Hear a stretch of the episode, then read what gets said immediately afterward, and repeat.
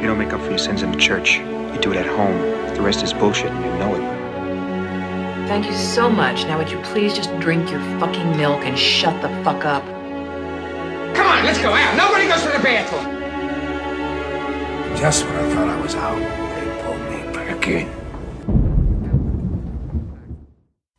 So, hello again zu Cap vs. App, dem Filmpodcast. Heute Folge 55 mit den Filmen Highlife von 2019 und Stalker von 1979. Hallo Maxim. Hi Iskander, wie geht's? Es ist irgendwie eine seltsame Frage, ne? Jetzt, wo wir eh immer alle zu Hause sind, was sollen wir sonst tun? Es geht gut, es geht wie immer. Masterarbeit läuft, Wein läuft, Filme laufen, läuft, um es so zusammenzufassen.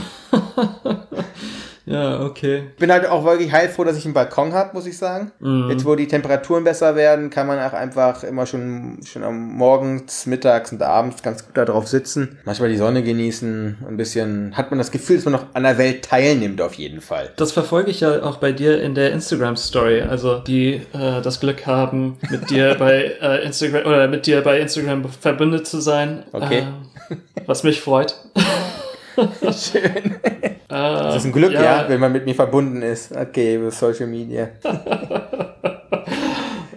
also man hat auch irgendwie das Gefühl, dass es jetzt alles wertvoller geworden ist als vorher, ne? Diese ganzen komischen Social Media Sachen. Man hat mit Leuten über Zoom Konferenzen gehalten, mit denen man vorher nie geredet hat, eigentlich, habe ich das Gefühl. Ja, auf einmal ist das so Cocktailparty äh, über Zoom. Auf einmal fühlt sich jeder verpflichtet oder auf einmal hat jeder Bock mit jedem irgendwie zu reden, was ja vorher auch nicht der Fall gewesen ist. Komisch.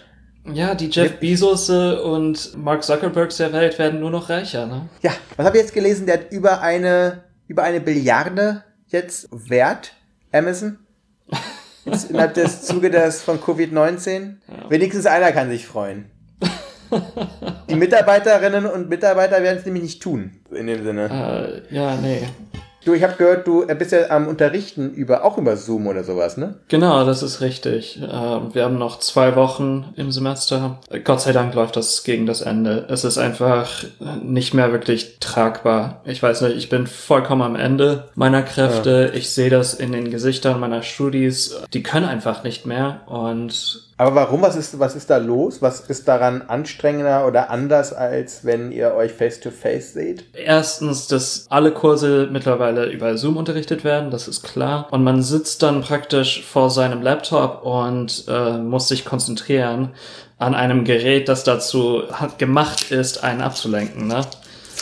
ähm, okay. Dann dieser ständige äh, Stream von Nachrichten, den man nicht entkommt, vor denen man nicht flüchten sollte auch. Ich finde, es ist wichtig, informiert zu sein, aber gleichzeitig belastet das einfach, glaube ich, so unterschwellig auch teilweise. Selbst wenn man topfit ist, in jeglicher Hinsicht, man denkt trotzdem irgendwie daran, es ist, es läuft im Unterbewusstsein ständig mit. Dazu auch die Forderung, dass sie immer noch trotzdem die ganze Arbeit machen müssen, die sonst von ihnen gefordert wird und dabei auch größtenteils bei ihren Eltern wieder eingezogen sind. Ganzen Nebenjobs weggebrochen sind und so, ne? Einfach. Ja, genau, das auch noch. Äh, beziehungsweise die, die äh, davor in Supermärkten gearbeitet haben, die müssen jetzt richtig schuften und haben oder sind dieser Gefahr ausgesetzt. Also es ist nicht ideal, sagen wir es mal so. Das ist auch die größte Lüge, ne, dass irgendwie alle vor diesem Virus gleich sind. Also es ist einfach der größte Schwachsinn. Ja, klar. Ja, weil die, klar, die Privilegierten und die Superreichen, die können halt schön von zu Hause arbeiten oder sich einfach schön in die Sonne auf dem Bürstel scheinen lassen, auf dem Balkon oder auf einer fetten Terrasse, wie auch immer. Und alle anderen müssen halt, äh, die Leute, die schon eh vorher prekär gewesen sind, müssen jetzt noch mehr mit hunderten und tausend Menschen in Berührung kommen jeden Tag. Ja, es ist, es ist nicht fair, es belastet halt die Studenten und es belastet dieses gesamte Projekt auch. Also ja. ähm, die Gegensprüche äh, Widersprüche. nur augenfälliger, ja.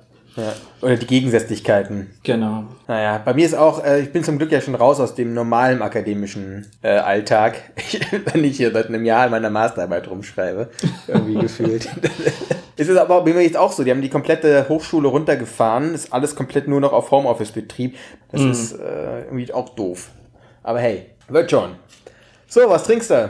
Schön Leitungswasser. Hm. es geht langsam zu Ende bei dir. ja, wirklich. Quarantäne. Oder habt ihr mal wieder einen großen Einkauf gemacht in letzter Zeit? Vor einer Woche. bin ich Ah, okay. gewesen. Noch hungerst du nicht. Nee, Quatsch. Äh, in dieser Hinsicht alles gut. ähm, bei dir? Sehr schön. Ich habe Ja, schon bei mir gehört. gibt es, ja, bei mir gibt es heute äh, Schaumwein. Ich bin der Meinung, dass man generell öfter mal einen Schaumwein trinken kann. Also das wird immer, das verkommt immer so zum Aperitif und zum Geburtstagsgetränk. Äh, ich trinke das eigentlich viel öfter als wahrscheinlich die meisten Menschen. Auch zum Essen finde ich viele Schaumweine toll. Und ich trinke jetzt den Weißburgunder Brüt von äh, Christine Huff, die eine sehr coole junge Winzerin ist und die echt coole Sachen macht und das macht einfach großen Spaß und ja, damit kann man so ein bisschen das Wochenende so langsam einläuten. Und man, morgen ist immer unser Fischtag am Freitag. Ist das ein ganz guter Vorbote für das, was kommt die nächsten Tage. Also viel arbeiten äh, und dann wieder den, mein Instagram-Feed füttern, weißt du? Darum würde ich. Ja, was besprechen wir heute? Ähm, Highlife, das ist äh, der neueste Film von Claire Denis. Ich tue mein Bestes jetzt mit der Zusammenfassung äh, des Plots. Es ist eigentlich relativ einfach. Das sagst du immer, meines Erachtens sogar. Liegt jeder Plot einfach, den wir in letzter Zeit besprochen haben. Ja, da wird eine gewisse äh, Komplexität vorgetäuscht, finde ich. Ja. Um mal eine, eine Sache vorwegzunehmen. Es werden ja hartgesottene Sträflinge ins Weltall geschickt. Die melden sich, um der Todesstrafe zu entkommen, ähm, für diesen äh, Versuch, der auf Erden betrieben wird. Die Mission ist folgende. In Schuhkartonförmigen Raumschiffen sollen diese äh, Häftlinge gen äh, schwarzes Loch fliegen, um Energie zurückzuholen für die Menschheit. Auf diesem Schiff, auf dem sich ähm, Monty befindet, gespielt von Robert Pattinson. Ich glaube, ich werde auch einfach nur die Schauspielernamen jetzt sagen, weil mir die Namen der Figuren auch nicht wirklich hängen geblieben sind. Juliette Binoches Figur, ähm, Dibs, ist, äh, sie ist Ärztin und Forscherin für Reproduktion und betreibt dann Experimente an den anderen Mitgliedern dieser, dieser Mission. Also so Fruchtbarkeitsexperimente und das äh, Zeugungsfähigkeit und künstliche Befruchtung und Erbanlage und gesamte Potpourri einer, ja, das ist so diese typisch klinisch abartige auch zum Teil, ne, wo dann der perfekte Mensch rauskommen soll und Ja, genau. Also dieser Diskurs wird auf jeden Fall ähm, gestreift, sagen wir es mal so. Auf jeden Fall, es will ihr nicht gelingen, einer der Frauen zu befruchten, bis es dann doch klappt. Ähm, währenddessen erfolgen gewisse Katastrophen äh, an Bord des Schiffes. Wie gesagt, äh, Mia Goths Figur wird schwanger. Ähm, sie gebiert auch ein Kind. Robert Pattinson wird dann infolge des Filmes damit beauftragt, dieses Kind großzuziehen. ich finde immer wieder spannend, wie, wie dein Lösungsansatz ist, um eine Synopsis zu, zu bringen. Weil eigentlich könnte man es einfach folgendermaßen zusammenfassen. Robert Pattinson als Monty fliegt mit seiner Tochter durch den Weltraum und wir äh, sehen danach in Rückblenden und in auch manchmal albtraumhaften Sequenzen, wie es dazu kommt, dass sie da alleine sind. Ja, das ist vielleicht sogar, ähm, ja, das ist anschaulicher auf jeden Fall. Äh, Willow heißt die Tochter, by the way. Die spielt auch nochmal eine größere Rolle, finde ich. Ja, Wir sind eigentlich voller Elan in diese Folge gestartet und jetzt sind wir irgendwie so ein bisschen down, ne?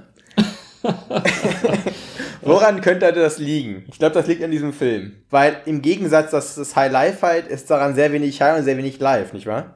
so ist das. Ähm, das sind zwei Stunden, glaube ich, die sich unglaublich ziehen. Also es fühlt sich an wie ein Marathon. Es gab einen Moment, wo ich wirklich lauthals gelacht habe, aber das lag nicht am Humor unbedingt von Claire Denis oder irgendwelchen anderen Mitgliedern der Produktion, sondern, und ich komme einfach dazu, es gibt eine äh, sogenannte Box in diesem Film. Das ist ein Gerät, was von den Passagieren verwendet wird zum Masturbieren. Ähm, da werden irgendwie, also man steigt in diese Kiste und vergnügt sich, kriegt dann irgendwelche Bilder eingestrahlt, so wie ich das verstehe, die dann äh, den absoluten High erzeugen, versprechen, verheißen. Etabliert wird diese sogenannte Fuckbox, also ich glaube, sie wird so nicht genannt, aber wir nennen sie jetzt mal so, ähm, wird eingeführt durch Juliette Binoche, die dann nach, nachdem sie irgendwie ein bisschen Stress durch ihre Arbeit hat, es liegt auch daran, dass Juliette Binoche als diese Ärztin so eine superiore Stellung hat innerhalb dieses Teams. Es führt immer wieder zu Spannungen auch dieser, in dem Sinne ja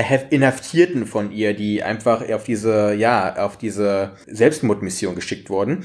Und dann geht sie runter in den Keller, um dann auf so einen, so einen okkultischen Dildo-Ritt zu machen, innerhalb dieses Sexkellers irgendwie.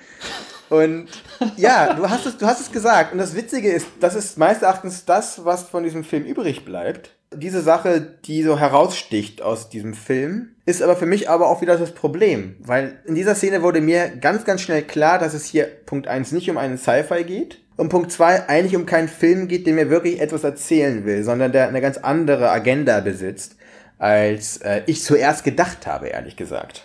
Hm. Ja, ich, ich meine, ich finde den Ansatz eigentlich interessant, ne? Also Körperlichkeit äh, im Weltall. Ja. Ähm, es werden auch gewisse, also philosophische, du hast es gesagt, Themen angesprochen, Psycho, also so psychologische Ansätze hervorgebracht. Also ich denke an Freud und ähm, es wird, ich glaube, sogar klipp und klar gesagt, dass es um Tabu geht. Also im Dialog entwickelt sich das. Es werden gewisse ödipedale äh, Verstrickungen ausgehandelt. An sich also ziemlich cool. Etwas, das ich seit Space Odyssey vermisse, auch irgendwo im Sci-Fi. Aber das wird alles verschossen oder verspielt, besser gesagt. Paar ganz gute Stichworte. Zum einen hast du wirklich äh, Space Odyssey das ist eine von den Sachen, die in diesen Eintopf namens Highlife reingekommen ist.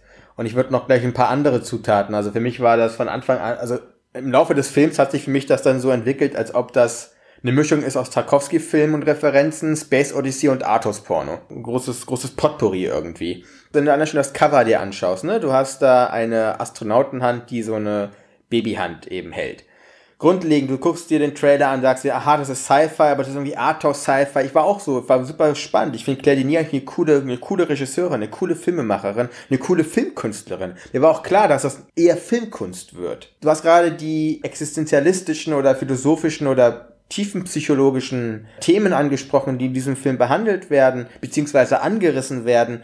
Die stecken ja immer im Genre Sci-Fi drin, die sind ja inhärent. Sie nimmt dann eigentlich dieses Genre als so eine Art von Maskerade, um dann anzudocken an diesen Themen, erfüllt dann aber im weiteren Verlauf durch keine andere Komponente des Films irgendwie, dass diese Themen mehr sind als einfach nur aufgeblätterte Stichworte für mich. Und diese kruden Dialoge, diese kruden Monologe vor allem, tun nichts dazu bei, meines Erachtens, dass das mehr wird als einfach nur so ein Arthouse-Gewichse. Du sagst es auch richtig, diese Physikalität, dieses körperliche ist vorhanden. Dauernd läuft Pattinson, ehrlich gesagt, oberkörperfrei rum. Warum auch nicht, man? Die sind doch da oben alleine, weißt du so. Warum müssen die immer in irgendwelchen komischen Anzügen stecken? Ist schon absolut richtig. Aber diese Körperlichkeit ist auch das Einzige, was man authentisch rüberbringen kann, weil kommen wir auf den anderen Punkt, dieses Set-Design, einfach diese, diese Kulissen. Das liegt gar nicht mal darauf an, irgendwie eine Authentizität zu entwickeln von einem wirklich flugfähigem Raumschiff innerhalb eines Weltraums. Ja, bis Sondern auf zwei Sequenzen, wo versucht wird, dieses schwarze Loch, ja, das äh, stimmt. Mhm. sich dem schwarzen Loch anzunähern. Also ja, diese schwarze Loch-Geschichten und die Darstellung davon oder generell die Darstellung dann auch von äh, ganz gewissen galaktischen Phänomenen. Das wirkt auch so, als habe ich schon mal gesehen. Also so Interstellar fällt mir jetzt da so ein bisschen ein. Also das sind jetzt nicht Sachen, die jetzt komplett aus der, aus der Welt gefallen sind, um es mal so zu sagen. Ich rede jetzt um das Raumschiff du guckst dir an, da hast du diesen Desk, an dem die immer sitzen, dieses Kontrollboard. Mhm. Das sieht, das sieht genauso aus, als ob die einfach so die Noppen an diesen, an die Tischbeine gemacht haben, die drei Dell-Computer hingestellt haben. Die Kabel sind doch überall. Und das war für mich das Problem, oder für mich war das dann, was wollen sie hier? Wollen sie so Brechtsches Schauspiel zeigen, so die Theaterkulisse? Es ist eine Theaterkulisse, die sich auch als eine solche zu erkennen gibt. Und was sehen wir jetzt hier eigentlich? Weißt du, sehen wir jetzt hier so ein Kammerspiel innerhalb so einer Theater, äh, Szenerie, in der so ein Do-it-yourself-Theater ein Raumschiff imitiert hat? Oder was ist das jetzt? Und ja, die Küche sieht auch 1A aus wie aus dem IKEA-Katalog, ne? Das ist, so. mir gerade aufgefallen. Ja. Das sieht eben alles Marke Eigenbau aus. Oder diese Türen und dann diese, die Verkleidungen dieser Sprechanlagen. Weißt du, das ist so gestanztes Blech. Das, äh, ich kenne Menschen, die haben einen Do-it-yourself-Grill gebaut, der sieht besser aus. Also. Meinst du gerade mich? Hast du mal selber einen Grill gebaut oder? In, in New York war das. Also es war ah. ich, ich wüsste nicht, dass ich dir das erzählt hätte. Aber Eben, ich habe es auch nicht auf deinem Instagram-Feed gesehen. Deswegen. ja, mein Instagram-Feed ist liegt brach zurzeit. Also es gibt oft Bilder von äh, Colette oder von Garn. Ja, das sind, das sind meine zwei Models. ähm, Es gibt auch einfach logische Fehlschlüsse in diesem Film, die die ganze Atmosphäre ruinieren für mich. Wieso morxen diese, diese Kriminelle nicht einfach Juliette Binoche ab? Sie verfügt über ihren Drogenkonsum und äh, zwingt sie dazu, Schwangerschaften einzugehen und ähm, in Tassen zu wichsen. Irgendwann ja. wäre doch Schicht im Schacht, oder? Also irgendwer würde dann einfach Nein sagen. Vor allem bei bei äh, Death Row-Insassen. Ja, ich glaube, du begehst gerade den Kardinalfehler. Du versuchst, einen narrationslosen Filmnarrativ zu erklären oder dir herzuleiten. Also, du kannst diesem Film nicht so begegnen, weil es meines Erachtens gar nicht erst versucht, überhaupt narrativ zu sein. Was ist es denn dann am Ende des Tages? Ich gucke ja die Filme jetzt immer nebenher und ich sehe gerade äh, die, ich bin gerade im letzten, im letzten Viertel des Films ungefähr, wo danach die Tochter mit äh, The Willow, dann mit äh, Monty eben ihren Alltag verbringen. Und generell, das war der, das war der Moment, wo er sie einkleidet innerhalb dieses Weltraumanzugs, wo du denkst, okay, der kann selbst eine Windböen erstmal nicht überleben, dieser Windanzug, äh, dieser Raumanzug, aber andere Thematik die dann ja so sehr existenzielle Fragen stellt. Ne? Also was ist generell Spiritualität? Was ist Gott? Wo komme ich her? Wer bin ich überhaupt? Das sind ja die Fragen, die sie ja so entweder explizit oder implizit ja stellt. Und dieses generelle Thema, was ist Gott, wenn wir in den Weltraum reinfliegen, in die Sterne reinfliegen, da wo ja Jahrhunderte, Jahrtausende lang irgendwie eine Göttlichkeit vermutet wurde. Und hier sind wir hier und es ist nichts anderes als ein schwarzer Raum. Das ist ja auch die Sache, die sie ja in dem Sinne ganz, ähm, das fand ich ganz gut, dass es einfach ein schwarzes Nichts war. Da haben sie nicht versucht, irgendwie einen Sternenhimmel zu imitieren innerhalb eines Raumschiffs oder von einem Raumschiff aus, sondern es war einfach eine schwarze Kante oder ein schwarzes Fass, in das man so reinspringt. Was ist danach eigentlich der Sinn und Zweck von uns, dem Menschen, oder was gibt es dann dort? Naja, und, und an welchen Fragen, Maßstäben sind äh, Moralität und Sexualität zu ja, messen, ne? Genau, aber diese Fragen wurden für mich erst irgendwie deutlich durch Willow und vorher hattest du diesen, diesen Strudel an Gewalttätigkeit und Exzess, der äh, ja einfach danach im Tod aller anderen äh, Insassenen, sag ich mal so, äh, mündet. Also geht es darum wirklich, dass dieser Film uns irgendwie diese Fragen beantworten will? Meines Erachtens, wenn das seine Motivation war, hat er die gehörig verfehlt.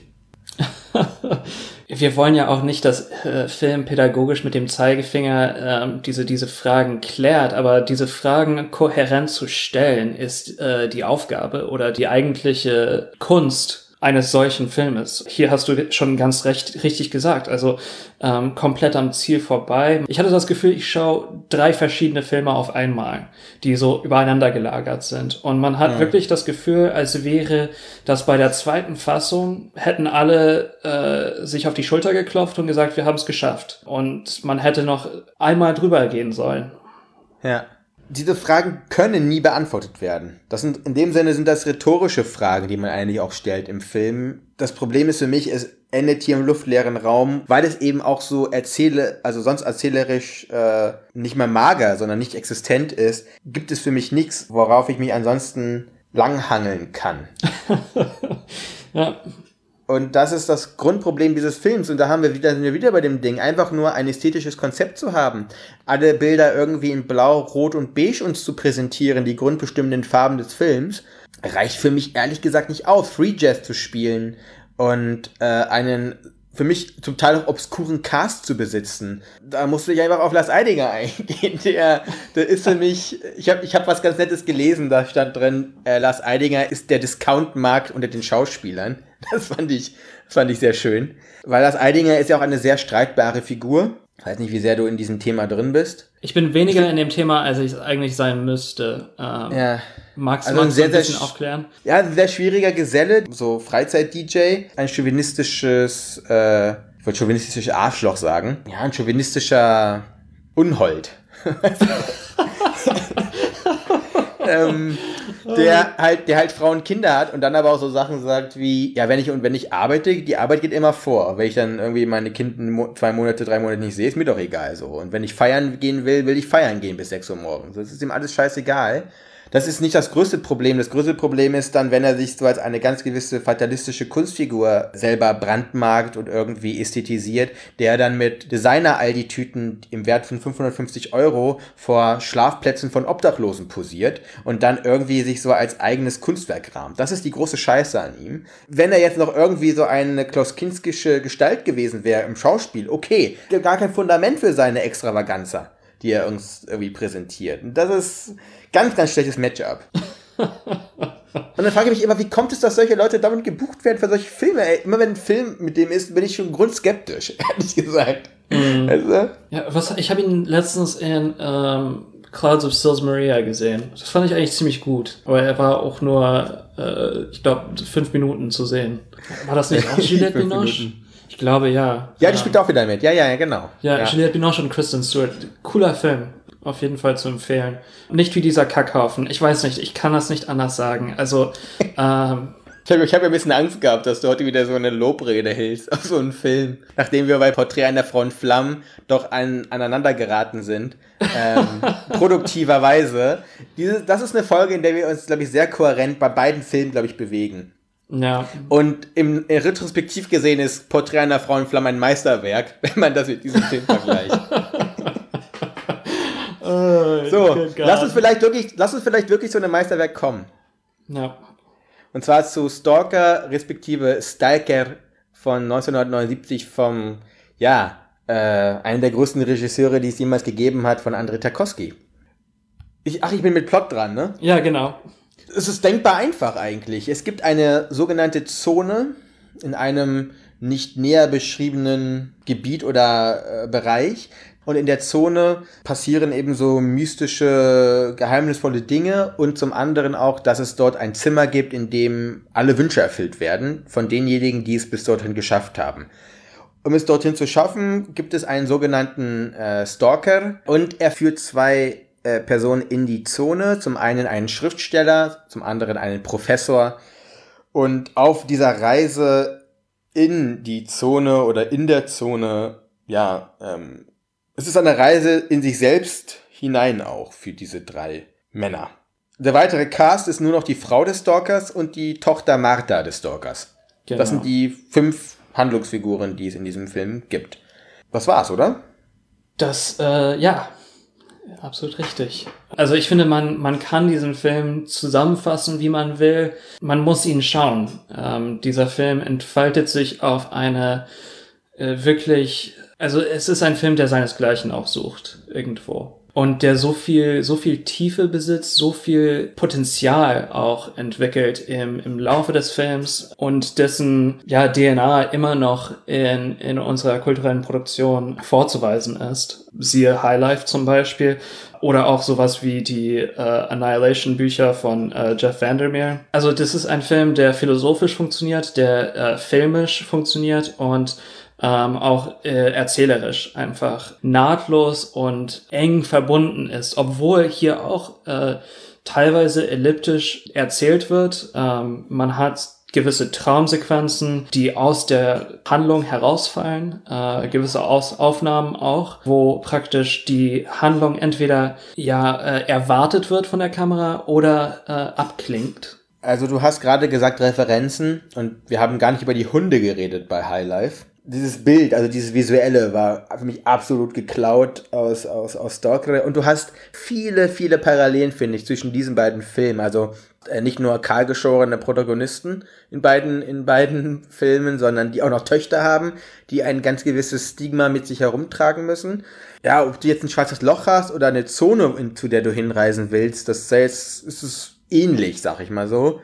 Das Reisethema an sich ist ähnlich. Du hast Hunde im Tunnel, also du hast viele ja, äh, Ähnlichkeiten. Nur das eine Ding ist wenn es bipolar wäre, zwischen gut und schlecht, das eine, oder zwischen grandios und, wie du gesagt hast, Kackhaufen, haben wir beide Filme auf diesen Polen verteilt. Ich habe immer wieder das Ding, wenn wir, wenn wir große, berühmte Filme besprechen, weißt du?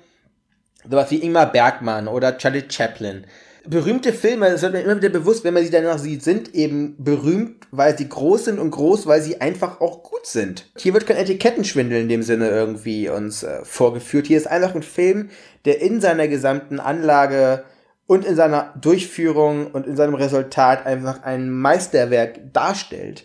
Und indem ich, ich habe den, ich habe den geguckt mit meiner Freundin und die hat ihn das erste Mal gesehen. Sie hat gesagt, sie ist absolut gebannt von dieser Reise dieser drei Männer in die Zone und zu diesem Zimmer. Und für mich als jemand, der den Film schon öfter gesehen hat, war das schön, sich daran erinnert zu fühlen, wie ich diese Filme auch das erste Mal gesehen habe. Nämlich genau mit dieser gleichen Neugierde und mit dieser gleichen, diesen großen Augen eines Kindes, das einfach von, weiß ich nicht, so dem Großvater des Films irgendwie erzählt wird, wie eine gute Geschichte funktioniert. Oder wie ein guter Film funktioniert. Und das ist für mich Tarkovsky mit Stalker auf jeden Fall ähm, in seiner Quintessenz. Ja. Es ist auch schwierig, finde ich zumindest, äh, diese Filme, die wir besprechen, auf ihre Komponenten zu reduzieren. Ich glaube, das hast du mal gesagt, ähm, wer sind wir, diese, diese Großmeister zu kritisieren. Ich will, ich will jetzt auch nicht irgendwie unterwürfig, ohne Frage, äh, alles für bare Münze nehmen, was bescheinigt wird. Weißt du, was ich meine? Ja. Ähm, Absolut, ich kann es total nachvollziehen. In diesem Fall finde ich, die ist der, ist der Nimbus um den, um den Film herum berechtigt. Und gleichzeitig ist es schwierig, diesen Film ja zu zerlegen oder äh, auf einen Aspekt zu deuten und zu sagen, ah ja, das ist das, was an diesem Film funktioniert. Es ist alles zusammen und da ist einfach ein Funken Magie drin, dass das so unglaublich schwierig zu greifen ist. Es gibt Bilder von der äh, Produktion des Filmes, auf das wir auch zu sprechen kommen sollten, äh, weil das auch äh, realweltliche äh, Folgen gehabt hat für, für den Cast. Ähm, aber es gibt Aufnahmen von der Produktion, wo ähm, die, äh, das Setdesign äh, gezeigt wird ähm, und die die Tracks ähm, für die für die Kamerafahrten und sieht mit welcher Akribie und ja gegen welche Bedingungen angekämpft werden musste, um eben etwas zu erzeugen, was so kinderleicht aussieht. Die Kulisse, das Szenen, das Szenenbild oder ja der Handlungsort an sich, der ja auch ein realweltlicher Handlungsort für die Protagonisten geworden ist, beziehungsweise sieben Jahre später für die ganze Welt mit der äh, Nuklearkatastrophe von Tschernobyl. Mhm. Es ist für mich eines der absolut atemberaubendsten und beeindruckendsten Kulissen der Filmgeschichte. Diese Wechselwirkung aus dem, was vor der Kamera passiert und dem aber auch, du hast es Akribie genannt, dieser Wille zur Perfektion. Es ist eine perfekte Symbiose, äh, die tragisch auch geworden ist, Ne, weil sagen, man sagt ja auch, dass dieser Film derjenige ist, der Tarkovsky ins Grab gebracht hat. Tschernobyl war schon immer ein Problem, radioaktivmäßig gesehen. Wie oft die da irgendwie in Wasser rumtatschen und patschen, dann wird es schon, er wird es schon anders zumute. Mhm zeigt uns aber auch zum anderen, dass hier eben philosophische, existenzielle Themen nicht losgelöst sind von dem filmischen Konstrukt, sondern ein Teil dessen sind. Und es ist ein Film, der über den Kader hinausgeht und in seiner Bedeutung und auch in seiner Relevanz aufgrund dieser ganz spezifischen Situation, in der er gefilmt wurde und mit der Intention, mit der er auch gefilmt wurde. Und ich finde, das ist das Gegenteil von dem, was wir bei High Life sagen konnten. Da hast du halt einen Schuhkarton und hier hast du halt einfach Dschungel, einen Moloch-Dschungel, der wirklich auch eine realweltliche Folge dann gehabt hat. Hm. Der Vergleich ist schon ganz richtig man sieht jetzt nicht eine Multimillionen Sci-Fi-Produktion hier. Ne? Also ja, das Set ist, ähm, ist vermutlich relativ billig gewesen. Ähm, es wurde mit sozialistischen Mitteln äh, erzeugt, also in dem Sinne war es umsonst. ja, und darauf will ich hinaus, ist, dass der Film den Mitteln gerecht wird mit seinen Mitteln arbeitet. Es ist nichts, äh, nichts verschwendet bei diesem Film nichts umsonst gewesen. Bis ins Maximum wirklich wertschätzt, gepriesen worden in dem Sinn. Also er hat alles rausgeholt, was geht. Mhm. Es ist ein Film am Anschlag. Ohne dass er laut pochend oder irgendwie uns einen Exzess irgendwie in Bildern zeigt. Im Gegenteil, hier ist es ist trotzdem auch relativ kohärent. Ne? Und wie gesagt, es ist ein spannender Film. Also äh, meine Freundin saß hier und war, war, wie gesagt, gebannt. Und es war eine spannende Erzählung. Und du hast auch in diese, innerhalb dieses doch etwas metaphysischen Geredes, was nie fehlen darf in so einem Film und gerade nicht, wenn ein Professor und ein Schriftsteller dabei sind. Also dann bleibt das ja nie, dann bleibt das ja nie aus, weißt du so. Mhm. Ähm, äh, hast du trotzdem einfach Sätze drin, die so groß sind. Und es gibt diese eine kleine Sequenz, in der der Stalker dann über Härte und Schwäche redet, ne? also über Weiches und Hartes. Conclusio ist, was hart wurde, wird nie siegen können. Das ist für mich ein Gänsehautmoment, weil dort zwei Sachen zusammenfallen. Du hast das, was du siehst, du kennst die Bedeutung von dem Gesehenen und dann hast du diese, das ist schon bedeutungsschwer, aber es ist eben an den Anschlag und ans Maximum herangetastet, dass es eben den, den größtmöglichen Effekt erzeugt, ohne dass es umschlägt in dieses, oh, jetzt gibt wieder so ein pseudophilosophisches Gelaber, sondern es ist alles eins und es, es kommt alles zusammen, dass es wirklich den besten Impact auf mich als Zuschauer in diesem Moment äh, gehabt hat. Und das ist die große Kunst dieses Films, dass er zum einen einer ist, der äh, auch lang ist, nie langatmig und auch wenn es in Sequenzen oder äh, sorry Einstellungen gibt, die ja wirklich minutenlang gehen, sie nicht verschwendete Sekunden sind oder Minuten sind, sondern es muss genau so sein und es wird ausgereizt, die Minute wird ausgereizt der Einstellung bis zur Perfektion. Das ist es eigentlich, was diesen Film so groß macht. Und das Tolle an diesen ganzen Sachen ist, du kannst sie dir einfach anschauen auf YouTube. Weil Massfilm und äh, Landfilm, die ehemaligen äh, großen, also gibt es noch, aber also Massfilm, die äh, sozialistischen Studios, Filmstudios, ja äh, sehr gut gepflegte YouTube-Kanäle haben, auf denen du eigentlich alle großen Klassiker in HD und den Film zum Beispiel in 13 Untertiteln äh, noch dazu dir angucken kannst. Es gibt also keine Ausrede mehr, sich diesen Meisterwerken, russischen oder sowjetischen Meisterwerken zu stellen.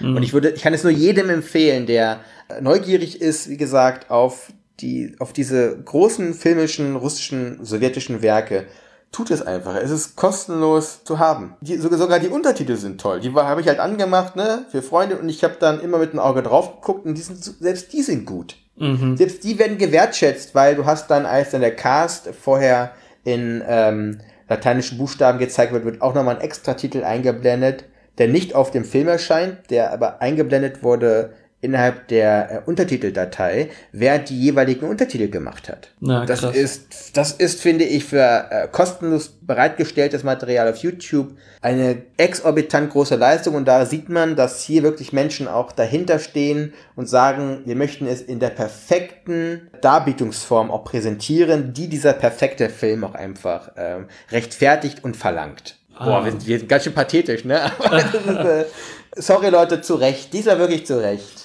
Du hast auch Gänsehaut erwähnt, das wird auch gewissermaßen mein Schlusswort für heute, glaube ich. Die Schlussszene, da kommt der Einsatz von der neunten Symphonie von Beethoven, Gesang, den jeder erkennt, die Oder an die Freude. Jemand, den wir heute auch besprochen haben, Kubrick, verwendet diesen, dieses Lied auch auf eine gewisse Art und Weise, aber eben für ähm, bombastische Zwecke. Ich denke hier gerade an ähm, Clockwork Orange, wo ein gewisser Exzess und ja, Bombast an den Tag gelegt wird. Bei Tarkovsky kriegst du, kriegt man diese Oder an die Freude, aber sie ist so ruhig, also man könnte es eigentlich fast verpassen. Ich glaube, ich habe es beim ersten Durchgang auch verpasst. Ja, es ist eine, es ist mit Feinfühligkeit eingesetzt und ähm, um Eide Winkelmann anzuzitieren, ähm, stille Größe. Ich würde noch zwei, drei Punkte ansprechen. Man kann über den Film Jahrhunderte reden fast, aber wenn wir schon gerade beim Klang sind, und du hast absolut, also ich finde auch die generell die Schlusssequenz oder Schlusssequenzen, nachdem man aus der Zone wieder raus ist, das ist eh. Und auch gerade mit dem Schauspiel der, der Ehefrau, also von Alisa Freundlich, auch eine ganz, ganz tolle große Schauspielerin, wirklich. Also, wir haben bisher nur von drei Männern geredet. Hier haben wir auch, also sie hat auch einen eklatanten Anteil daran, dass ähm, von dieser Wucht des Filmes am Ende meines Erachtens. Und Martha auch, ne? Das ist ja bei, bei äh, da wird ja Martha gezeigt von Oder an die Freude, nicht wahr? Mhm, genau. Ja. Und du hast aber diesen Klang. Und der Klang bei Tarkovsky ist für mich ein, ja, so ein atmosphärisch entgrenzter Kosmos wirklich, der verschiedene filmische Ebenen zueinander bringt. Und man kann das überhören, weil nämlich verschiedene Klangebenen ineinander gemischt werden. Also du hast äh, so ein Geräusch von einem Zug, der auf dem Gleisbett fährt. Du hast noch andere atmosphärische Töne, Umgebungsgeräusche, die damit reingewoben werden. Das hast du ja bei Tarkovsky-Filmen immer. Also Klang ist wirklich ein essentieller Bestandteil seines, seines Schaffens. Und um noch einmal drauf zu gehen, es ist ein Film in Monochrom und in Farbe. Und dieser Wechsel oder das Zusammenführen dieser beiden ja, Gestaltungen ist imposant und gigantengroß in diesem Film auch umgesetzt. Also wenn das erste Mal dieser Umschlag kommt, es ist immer wieder überraschend und erstaunlich, wie das vollzogen wird, meines Erachtens. Und es kommt aus dem Nichts und ist sehr effektiv mit ganz langem Nachhall. Wenn man daran denkt, wie mit Farbe gespielt wird, vor allem in postmodernen westlichen Produktionen, gerade fällt mir The Artist ein, dieser Film, der vor ein paar Jahren Ja. den Oscar gewonnen hat und dann klanglos untergegangen ist. Also ich kenne keinen, der noch über diesen Film redet. Ähm, Aber ich fand, ihn, ich fand ihn nicht so schlecht, ehrlich gesagt. Der war okay. Was gibt's noch ähm, von äh, hier Sin City, wo mit ähm, mit der Farbe stark gespielt. Aber weißt du was, was worauf ich hinaus will, ist, ähm, das wird so oft als Gimmick verwendet, in, vor allem in der Postmoderne. Diese kunsthistorische und filmhistorische Entwicklung ist gewissermaßen aufgrund von politischen und historischen Gegebenheiten an Russland vorbeigegangen. Ne? Und hier hat dieser Wechsel zu Farbe oder zwischen Farbe und Monochrom äh, eine, eine Bedeutung. Das ist nicht nur ein Moment, wo gesagt wird, ja, here, look at me. Das haben wir ja schon öfter gehabt, als wir auch besprochen haben, zum Beispiel ähm, Cold War, Breitengrad der Liebe. Warum muss das jetzt monochrom sein, ne? In Zeiten auch des Farbfilms in dem Sinne. Das ist kein künstlerisches Gewichse. Er nimmt dieses Medium an sich ernst und benutzt auch all ihre Optionen, die es ihm bietet. Es ist nie selbstverliebt. Obwohl man Filme wie Der Spiegel, Saliaris, das sind Filme, die fordern auch die ZuschauerInnen auch heraus. Ohne Frage. Aber sie sind nie selbstverliebt. Sie sind nie Mittel zum Zweck, um einfach irgendwie zu zeigen, wie kunstvoll oder wie unfassbar großes Athos-Genie dahinter steckt, sondern sie haben immer eine Mission. Also sie haben immer eine erzählerische oder eine thematische Mission. Und das, finde ich, ist die große Stärke oder das, was Tarkovsky, finde ich, wirklich ausmacht. Was auch, wie jemand wie Ingmar Bergmann, also die Großen, die Granden dieses, dieses Mediums irgendwie ausmachen, ne? Dass sie eben nicht nur aus Selbstzweck Filme gemacht haben, sondern um mehr zu erzählen. Auch Sachen, die aus den Werken herausstrahlen und über diese Werke an sich auch hinausgehen. Und ich glaube, da ist Stalker der ähm, ideale Beweis dafür, dass das gelungen ist. Aus unserer Sicht auf jeden Fall. Ja. Also unsere Empfehlungen sind, äh, ich würde ehrlich gesagt High Life nicht empfehlen. Nee, Lasst es aus leider meiner nicht. Sicht. Wie gesagt, ich, ich wollte diesen Film mögen. Und Ja, ja, es es, es, kam mir auch so vor wie ein Film, den du eigentlich gut finden müsstest. Aber weißt du so, ich kann doch noch an das Gute im Menschen glauben. Ist, äh, Ja, aber dafür Stalker umso mehr. genau. Wenn ihr existenzielle Fragen euch geben wollt, dann gebt euch Stalker. Wie gesagt, auf YouTube kostenlos vorhanden in allen Untertiteln, die ihr braucht. Kommen wir zu den nächsten beiden Filmen, die wir in zwei Wochen wieder besprechen werden. Wir machen diesmal irgendwie so ein äh, so eine Sub-Motto-Woche daraus, ne? Irgendwie Animationsfilm ist dann unser unser Ding. Ja. Ähm, wir besprechen zum einen als unseren Blockbuster Pokémon Meisterdetektiv Pikachu. Ja, ihr habt richtig gehört. Das, das besprechen wir. Lang Äh, versprochen 2000 auch, ne? Also seit dem Trailer äh, Ja. Special. Stimmt. Das ist über ein Jahr her, ne? Wirklich? Ja. Scheiße. Zeit vergeht. Mhm. Wer ist der Regisseur von Rob Letterman aus dem Jahre 2019? Und was ist der zweite Film nochmal? Ähm, also auf Deutsch, ich habe meinen Körper verloren, ähm, von Jérémy Clapin. Ähm, auf Französisch heißt er viel schöner, J'ai perdu mon corps. Der eine als Blockbuster, der andere machen wir jetzt als, Genrefilm, oder? als Genrefilm. Super, Dann bleibt gesund und wir sehen uns oder wir hören uns in zwei Wochen. so ist das. Ciao, ciao.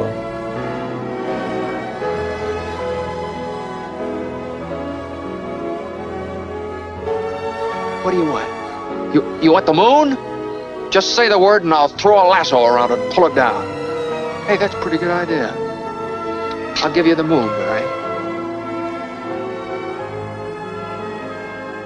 Just shut up. You had me at hello. You had me at hello.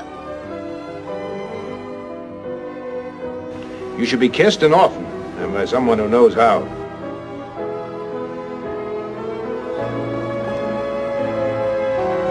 I'm also just a girl. Standing in front of a boy. Asking him to love her.